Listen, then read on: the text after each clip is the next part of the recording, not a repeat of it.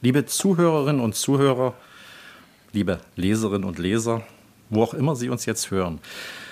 Heute möchten wir Ihnen vorstellen das erste Buch, den ersten Roman aus dem neu gegründeten Komödiantes Verlag, eigentlich Komödiantes Verlag für Lyrik und Belletristik des 21. Jahrhunderts, gegründet letzten Herbst. Wir wollten unsere Verlagsvorstellung, unsere öffentliche und offizielle während der Leipziger Buchmesse zelebrieren.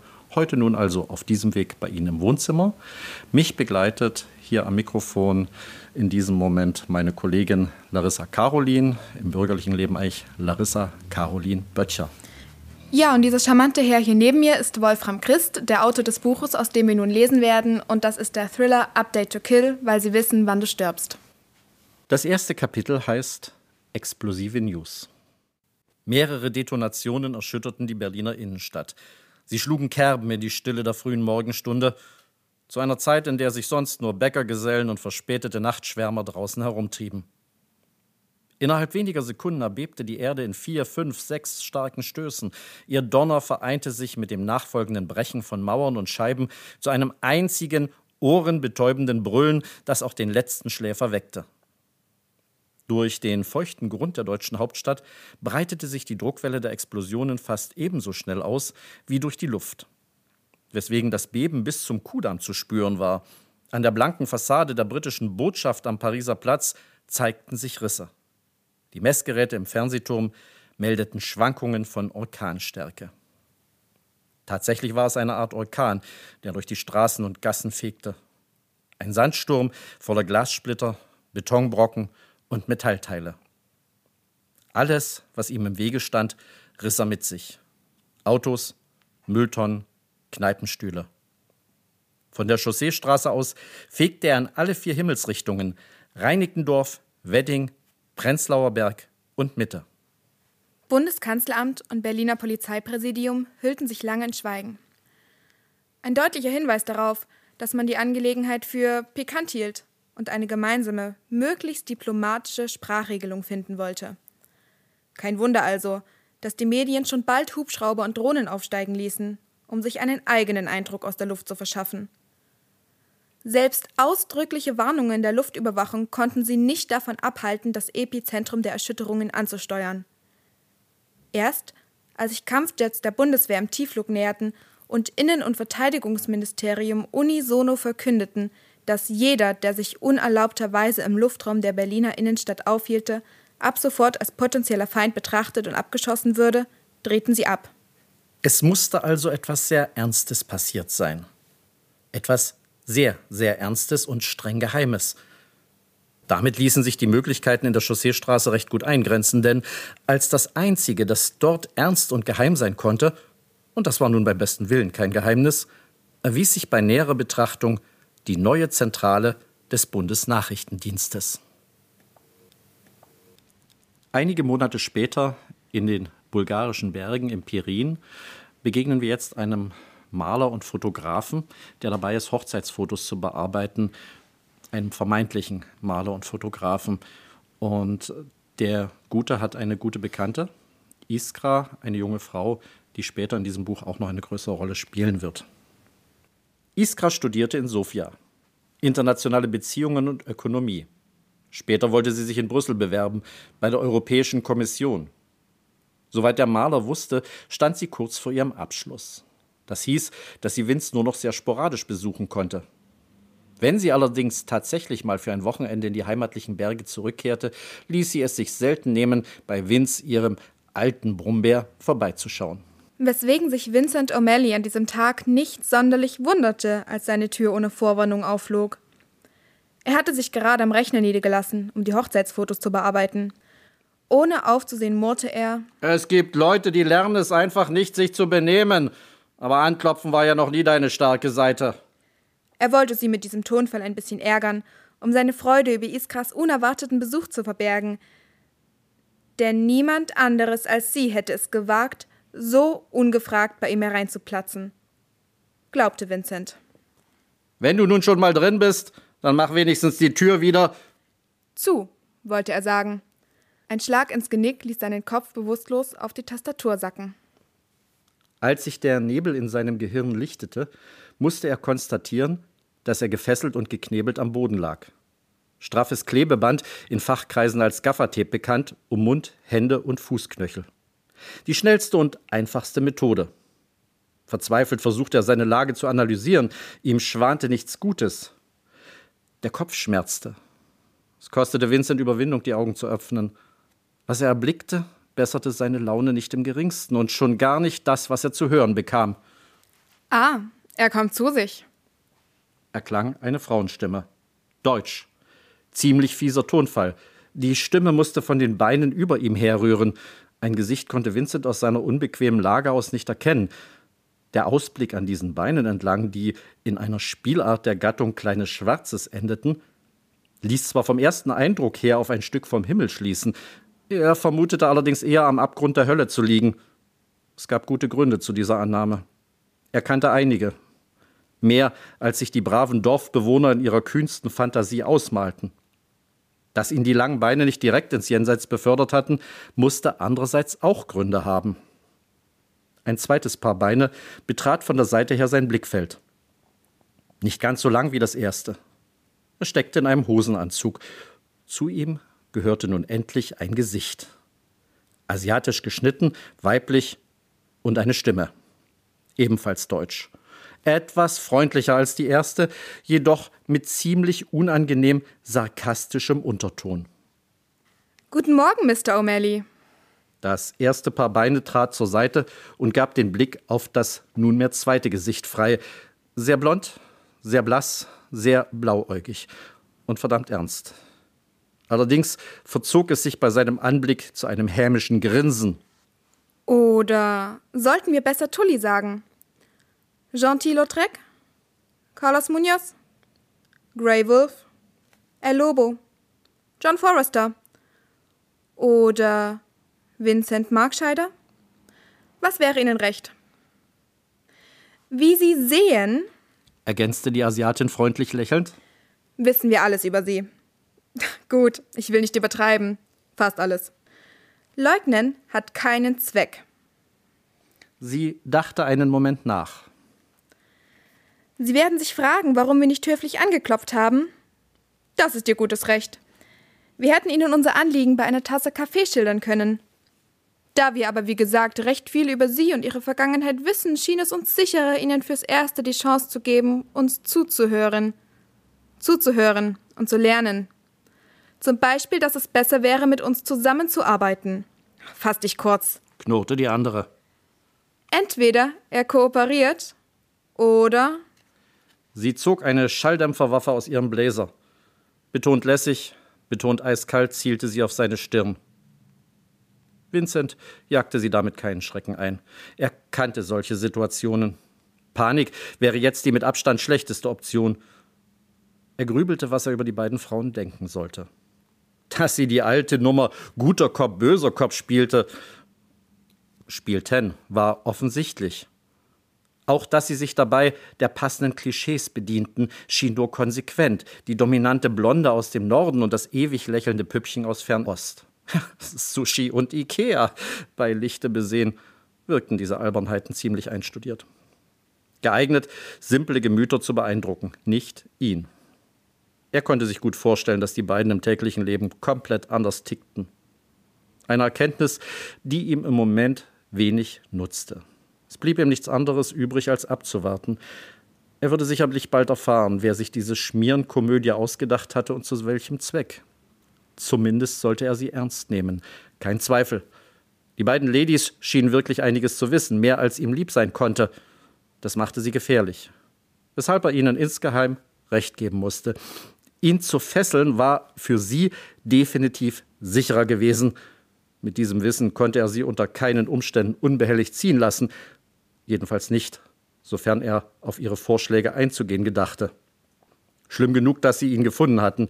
Es gab nicht viele Menschen, die um seine neue Identität wussten. Dass sie ihn dennoch aufgestöbert hatten, bestürzte ihn. Eine Flutwelle von Gedanken und Gefühlen spülte durch sein Gehirn. Wenn die Vergangenheit an seine Tür klopfte, dann musste er unbedingt wissen, wer sie geschickt hatte. Im Klartext Ruhe bewahren. Keine unüberlegten Schlüsse oder Handlungen. Bevor er den beiden Hühnern den Hals umdrehte, musste er wissen, für wen sie ihre Eier legten. Tja, meine Damen und Herren, wir gehen jetzt in unserem Roman ein ganzes Stück nach vorn.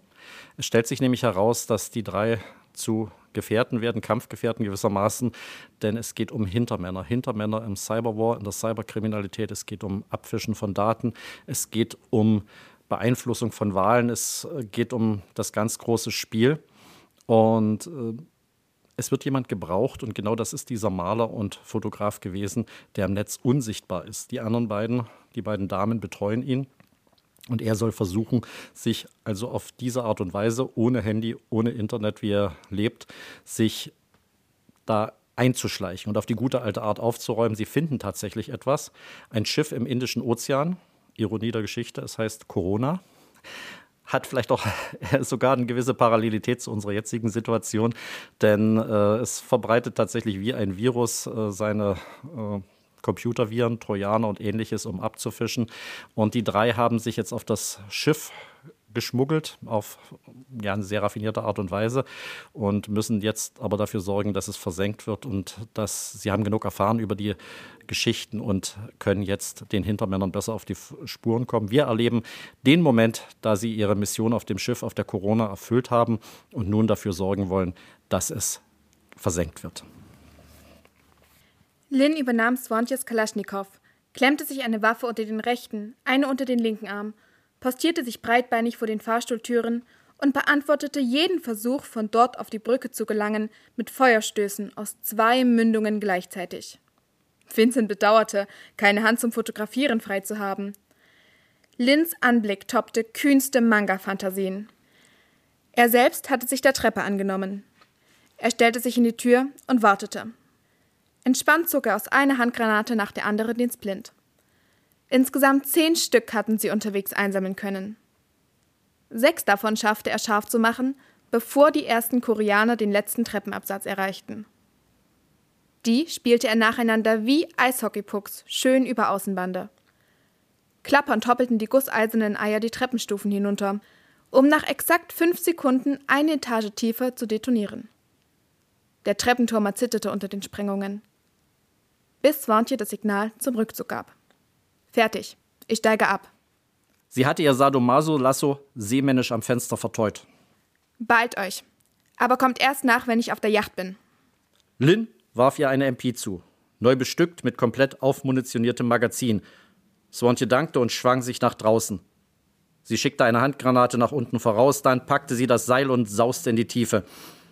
Sie hatte es an der Seite des Schiffes befestigt, an der ihre Yacht lag, und zwar am Fenster des am weitesten überhängenden Teils der Brücke, womit das Seil nicht auf dem Containerdeck endete, sondern parallel zur Bordwand im Wasser. Jetzt erwies es sich als weitsichtig, dass sie mehrere lange Seile miteinander verknüpft hatte. Ihr standen deutlich mehr als 60 Meter zur Verfügung, was es ihr ermöglichte, mit kühner Schaukelbewegung direkt an Bord der Marie Antoinette zu schwingen. Das Feuer von Deck der Corona beantwortete sie mit einer zweiten Handgranate. Natürlich waren die Koreaner nicht so dumm, auf ihrer Yacht kein Empfangskommando zu stationieren. Swontje fegte es noch im Anflug aus der Luft mit kurzen Feuerstößen von Bord. Unten angekommen, machte sie das Seil fest, winkte den Kameraden und warf die Gangway ins Wasser. Es hätte sonst zu sehr nach Einladung an weitere Angreifer ausgesehen. All diese Dinge passierten so schnell, dass die militärischen Führer der Wachmannschaften ihre liebe Mühe hatten, mit ihren Befehlen nachzukommen. Zum Glück für Swanty, Lynn und Vincent. Unten angekommen entsicherten die das Speedboot, das sie offiziell natürlich nur als Spaßfaktor auf ihren Segeltörn mitgenommen hatten. Was außer ihnen keiner wusste? Es war ein besonderes Speedboot. Dass es etwas größer wirkte als die üblichen Rennflitzer, hatte zwei Gründe. Zum einen war eine Plattform aufmontiert worden, auf der sich bis zu drei Menschen halten konnten. Zum anderen verfügte es unter dieser Plattform rechts wie links über zusätzliche Tanks, randvoll gefüllt mit Treibstoff. Durch diese Anbauten würde man mit dem Boot zwar kein Rennen mehr gewinnen, dafür aber mit einiger Wahrscheinlichkeit den Weg zurück zu den Seychellen schaffen. Oder wenigstens bis in die Nähe der Inseln. Unter dem Feuerschutz von Swanty und Lynn ließ Vincent das Boot zu Wasser, warf den Motor an, die Ladies sprangen ihm nach und in wenigen Sekunden waren sie außer Schussweite der Kalaschnikows. Es hatte sich zwar nicht vermeiden lassen, dass alle drei Blessuren und Streifschüsse davontrugen, aber keine ihrer Verletzungen war lebensgefährlich. Jetzt endlich blieb ihnen ein Moment Zeit, durchzuatmen. Vincent drosselte die Geschwindigkeit und verteilte Schwimmwesten. Am Horizont zeichneten sich die Lichter der Rettungsflotte ab. Swantje fischte eine Fernbedienung aus dem Handschuhfach. Mein Gott, wer hat denn so ein prähistorisches Modell ausgegraben? Wäre dir was Smarteres lieber? Sowas, das uns der Prinz von Bord aus per WhatsApp entschärfen kann? Nee, danke. Dann lieber so. Darf ich? Vincent lächelte. Wenn Lynn keine Ansprüche erhebt? Die winkte ab. Swantje klappte den Sicherheitsdeckel hoch, setzte sich so, dass ihre Yacht gut sehen konnte und drückte den ersten der beiden Knöpfe. Die Bordwand des Containerriesens blitzte auf. Drei kleinere Detonationen erschütterten die Luft. Sie rührten von drei quer im Kiel unter der Wasserfläche installierten Mini-Torpedos her, die als Breitseite abgefeuert die Bordwand durchschlagen und möglichst auch dahinter befindliche Sicherheitskammern perforieren sollten. Um diese Waffen zu finden, hätten die Koreaner am Abend schon Taucher für die Durchsuchung abstellen müssen. Es folgte die zweite Angriffswelle. Sie sollte die von den Torpedos geschädigte Bordwand zum Bersten bringen. Ziel war es, ein möglichst großes Loch in den Rumpf der Corona zu sprengen. Swanti drückte den nächsten Knopf. Die Hauptwaffe ihres Angriffs selbst erhellte die Nacht. Es war die Marie Antoinette. Ohrenbetäubender Donner folgte. Vincent hatte veranlasst, der Yacht eine doppelte Bordwand im Inneren einzuziehen. Der entstandene Hohlraum war komplett mit Plastiksprengstoff ausgefüllt worden. Dicht an eine schon geschädigte Stahlwand gelehnt, sollte die Druckwelle reichen, selbst ein so großes Schiff wie die Corona zu versenken. Lag es nun daran, dass die Werft der Corona zusätzliche Verstärkungen eingezogen hatte, oder daran, dass die Marie Antoinette durch die drei Torpedos zu weit von der Bordwand abgetrieben worden war? Der Riese erbebte zwar, Einige der obersten Container kippten über Bord und stürzten ins Wasser, aber das war es auch schon. Mehr passierte nicht. Entgeistert blickten die drei auf das Desaster. Lynn nahm das Fernglas an die Augen. Entsetzt schüttelte sie den Kopf. Sie reichte es Vincent. Der gab es an Swantje weiter. Hm, es kommt noch dicker. Schau mal zur Brücke. Die bringen eine Stinger oder sowas in Stellung. Stimmt, eine Lenkrakete. Was genau kann ich nicht erkennen? Vermutlich mit Wärmesucher. Es ist jetzt auch egal. Vincent zog das Steuer herum und gab Vollgas. Er beschleunigte ihr Speedboot auf die Höchstgeschwindigkeit, die das umgebaute Gefährt erreichen konnte. Kurs Richtung Rettungsflottille. Halt das Steuer, Swontje. Was willst du machen? Den Dampfer versenken. Mit dem Speedboot? Du weißt aber schon, dass das Boot nicht automatisch hochgeht, wenn wir auftreffen. Stimmt antwortete er. Ich habe aber noch diese beiden Herzchen. Er zog seine letzten beiden Handgranaten aus der Weste und klebte sie mit Gaffertape rechts und links an die Treibstofftanks. Wie soll das gehen? Ich habe fünf Sekunden. Oben von der Brücke der Corona löste sich die Lenkrakete und zischte übers Meer auf sie zu. Schön, jetzt ihr. Ehe Swantje und Lynn begriffen, wie ihnen geschah, hatte Vincent beide über Bord geworfen. Er schleuderte ihnen ein Köfferchen hinterher, das beim Aufprall auf dem Wasser aufklappte und zu einem schmalen Schlauchboot aufblähte. Da sind ein GPS-Sender und Leuchtraketen drin. Lasst euch retten. Ein Blick zur Lenkrakete sagte ihm, dass es Zeit zur nächsten Kehre war. Das Geschoss verfehlte ihn knapp. Er jagte nah am Boot vorbei und musste in weitem Bogen wenden, um sein Ziel wieder ins Visier zu nehmen. Vincent hielt direkt auf die Stelle zu, an der die letzten rauchenden Trümmer der Marie Antoinette versanken. Die Rakete folgte ihm. Seine Gefährtinnen sahen dem Irren entsetzt nach. Ja, das war der erste Roman, der im Komödiantes Verlag erschienen ist. Und ich kann Ihnen versichern, es gibt ein Happy End. Allerdings nicht ohne einen richtig kräftigen Showdown der dann wieder in Berlin stattfindet und zwischendurch noch viele, viele, viele interessante und vielleicht auch suffisante und ein bisschen erotische Erlebnisse im Laufe der Geschichte. Es ist auf alle Fälle ein Roman, der Altersempfehlung 16 Jahre trägt und er heißt Update to Kill, weil sie wissen, wann du stirbst.